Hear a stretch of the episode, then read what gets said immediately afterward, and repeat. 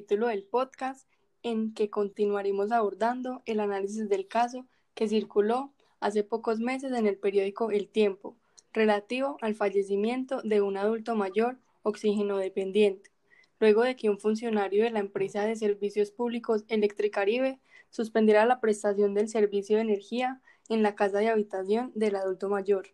En esta oportunidad los acompaña Juliana Betancourt, ahora sin la compañía de las compañeras Nailin Juliana Arango y Mariana Espinal. Y para dar inicio al caso en cuestión, empezaré con una breve acotación sobre el estudio penal de la problemática, indicando que, dado de que se trata un caso reciente con diversas aristas y modalidades de comprensión, sumado al hecho de que actualmente no existe un pronunciamiento judicial o doctrinal al respecto, se expondrán dos posturas que, en mi sentir,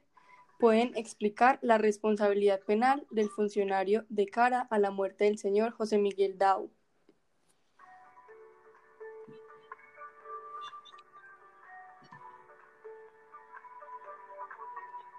Dicho esto, es pertinente recordar la posición o teoría sostenida en los capítulos anteriores, en que se abogó por la concurrencia de la institución de la comisión por omisión como fundamento de la responsabilidad por el delito de homicidio del señor José Miguel Dau. Al respecto, señalamos que de negarse un nexo causal entre la conducta del sujeto y el resultado que lesiona un bien jurídico, se estaría en presencia de una conducta omisiva del sujeto que a su orden se clasifica en omisión propia o simple y comisión por omisión, teniendo como elemento distintivo la comisión por omisión, que su realización se sujeta a tipos penales que aunque redactados en modalidad de acción, bajo ciertas circunstancias o presupuestos, son cometidos mediante comportamientos omisivos, que para el caso concreto concierne a la ejecución del delito de homicidio consagrado en el artículo 103 del Código Penal, en la modalidad de comisión por omisión. Así entonces, agotado el análisis sobre la figura de la comisión por omisión, se concluyó como posible resultado para la determinación de la responsabilidad del funcionario Electricaribe lo siguiente.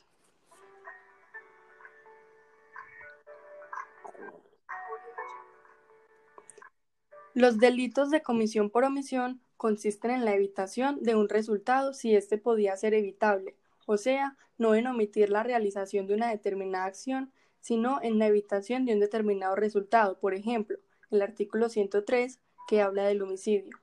Aquí se habla de homicidio por omisión cuando no se evita la muerte de una persona, en este acontecimiento el empleado tenía en sus manos la vida del señor José Miguel y pudo evitar ese resultado si no hubiera hecho el corte de la luz.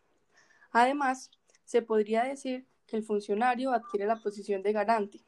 pues ésta requiere que por una u otra vía tenga lugar una creación o un aumento del peligro, que sea atribuible a su autor, y según los hechos, este empleado de la empresa Electricaribe generó para la vida de José Miguel Dau un peligro inminente.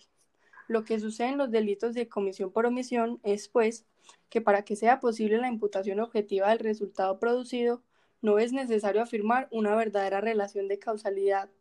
sino que basta que el sujeto hubiera podido evitar dicho resultado cuando se hallare en posición de garante.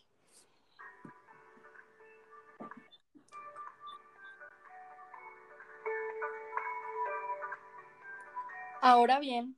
otra teoría aceptable para el examen del caso es aquella que defiende la realización del tipo de injusto a través de una acción del funcionario Electricaribe, y por ello la existencia de un nexo causal entre la suspensión de los servicios públicos y el resultado muerte del señor José Miguel Dau, dada la imposibilidad del funcionamiento del condensador de aire sin energía eléctrica.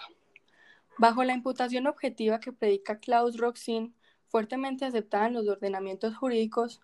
la acción se observa como aquella conducta capaz de causar un resultado objetivamente imputable, es decir, que produce un resultado típico, cuando la misma ha creado un riesgo desaprobado jurídicamente. Entiendo entonces la existencia de tres niveles de riesgo que serán denominados por el ordenamiento jurídico. Riesgo aprobado, disminución del riesgo e incremento o elevación del riesgo puesto que los riesgos aprobados ingresan a la esfera de lo permitido en el devenir ordinario de la sociedad que tiene riesgos, y la disminución del riesgo no puede ser sancionable en tanto representa un actuar más favorable al permitido. Solo en los eventos en que el comportamiento del sujeto crea o incrementa el riesgo y desencadena la puesta en peligro o afectación de un bien jurídico, la conducta es relevante para el ordenamiento jurídico, pudiendo configurar el tipo de injusto.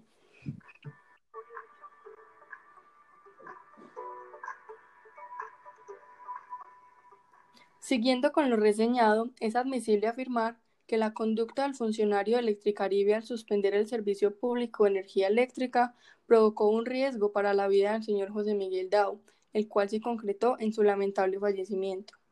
Así, se trata de una conducta tipificada en el artículo 103 del Código Penal colombiano como homicidio, trayendo a su vez la determinación de una pena privativa de la libertad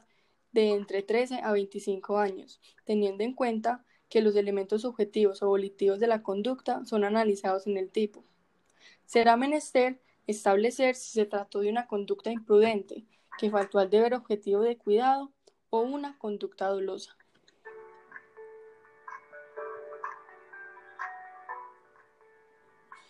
En lo concerniente a la conducta dolosa, es fundamental mencionar que hay tres tipos de dolo. El dolo directo, que a su vez se divide en dolo de primer grado, siendo este el más grave, y el dolo de segundo grado. Aparte, tendríamos el dolo eventual, el cual se explica como la aceptación o consentimiento de una posible pero no segura producción del hecho típico. Es pertinente, por ello, traer a coalición el artículo 22 del Código Penal colombiano que nos indica, abro comillas, la conducta es dolosa cuando la gente conoce los hechos constitutivos de la infracción penal y quiere su realización, también será dolosa la conducta cuando la realización de la infracción penal ha sido prevista como probable y, y se ha dejado librada al azar. Cierro comillas.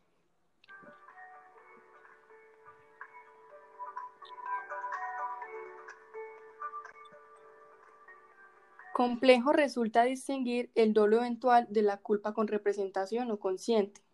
donde la doctrina se ha mencionado varias veces. Se han forjado entonces dos teorías para distinguir la culpa consciente del dolo eventual.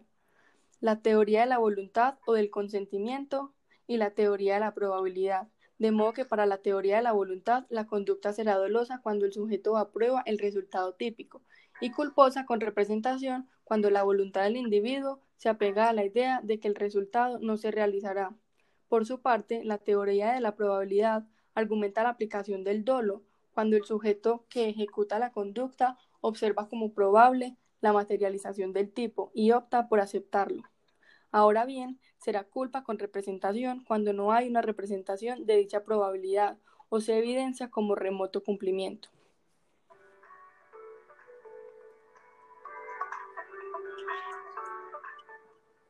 Entendiendo las dificultades para fijar el elemento subjetivo del tipo, sea como dolo eventual o culpa con representación, dependiendo de la teoría a la cual se acuda, se podrá alegar la conducta del funcionario de Electricaribe como dolo eventual o culpa con representación, considerando que, según los hechos narrados, el funcionario fue informado de las condiciones de salud en que se encontraba la víctima, y aún así, sabiendo de esta situación, procedió a hacer el corte de la luz impidiendo el funcionamiento del oxígeno, lo que terminó causándole la muerte al cabo de unas horas.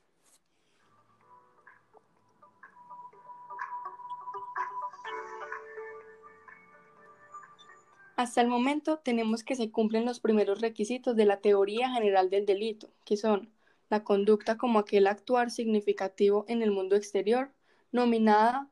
o al menos dominable por la voluntad, y la tipicidad entendida como aquella que ha de coincidir con una de las descripciones de delitos que se encuentran en el Código Penal colombiano. Y así las cosas, se continuará el análisis de la antijuridicidad y la culpabilidad en un próximo capítulo.